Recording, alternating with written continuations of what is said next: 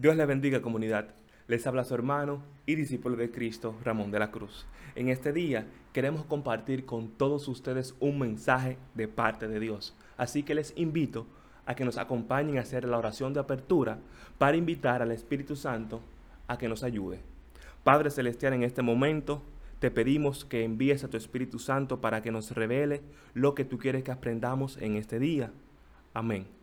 En el día de hoy estaremos hablando basado en el libro de Hebreos capítulo 3 versículos del 12 en adelante. Este tema lo hemos titulado No seas incrédulo. Antes de iniciar, repite conmigo lo siguiente.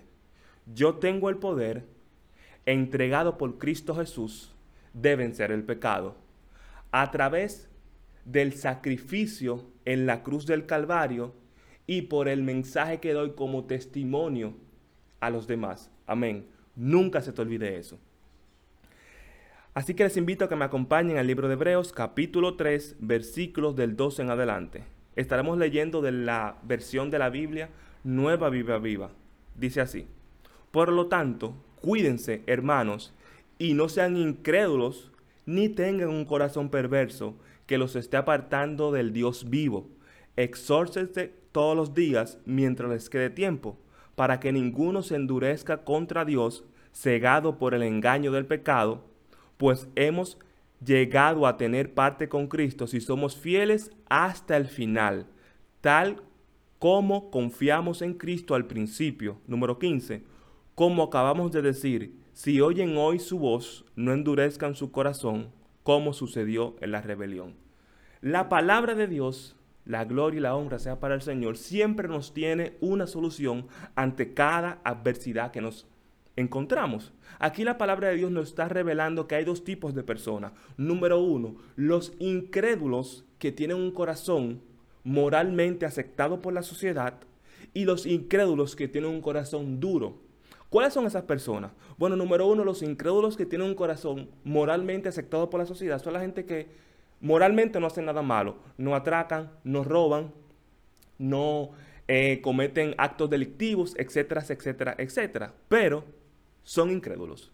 Y por el simple hecho de ser incrédulos, de no creer la verdad que se predica, que lo predican día tras día, mis hermanos en Cristo Jesús, a través de las plataformas digitales, a través de mensajes, a través de tratados, a través personalmente, por el simple hecho de ser incrédulos, están apartados, están cegados por su pecado. ¿Cuál pecado si ellos nos roban, si ellos no atracan, si ellos no cometen adulterio, si son gentes moralmente rectas. Bueno, el pecado de no creer, eso es un pecado. Cuando tú no crees en el Evangelio, cuando tú no crees en la verdad que es Cristo Jesús, ya tú estás pecando. Y número dos, las personas que son incrédulas y además tienen un corazón perverso. ¿Cuáles son esas personas? Que roban, que atracan, que matan, que hacen daño, que hablan mentira, que practican el pecado conscientemente de que es pecado. La palabra nos está diciendo que no podemos ser como esas personas. Nuestro modelo a seguir no pueden ser esas personas. Entonces nos dice lo siguiente. Nos dice aquí en el 13, exhórtense, aconsejense todos los días mientras les quede tiempo. La palabra nos está diciendo lo siguiente, ustedes que están en la tierra hoy tienen un tiempo ya determinado. Mientras ese tiempo todavía esté hábil para ustedes, exhórtense, aconsejense unos con otros de cómo vivir, cómo vivir conforme a la palabra de Dios. ¿Y cómo yo, cómo yo hago eso? ¿Cómo tú haces eso? Para vivir conforme a la palabra de Dios, simplemente lo que tengo que hacer es escuchar y escudriñar la palabra. Y al final, para terminar, dice lo siguiente, si oyen hoy su voz, ¿cuál voz? La voz del Señor a través de la palabra de Dios. En este momento ustedes están escuchando mensaje del Señor a través de un servidor y a través de muchos de mis hermanos que predican la palabra. Dice aquí, si oyen hoy su voz, no endurezcan su corazón como sucedió en la rebelión, como sucedió con el pueblo de Israel cuando estaba en Egipto. Cuando ustedes escuchen la voz de Dios, tienen que su corazón transformarlo y recibir el mensaje de salvación.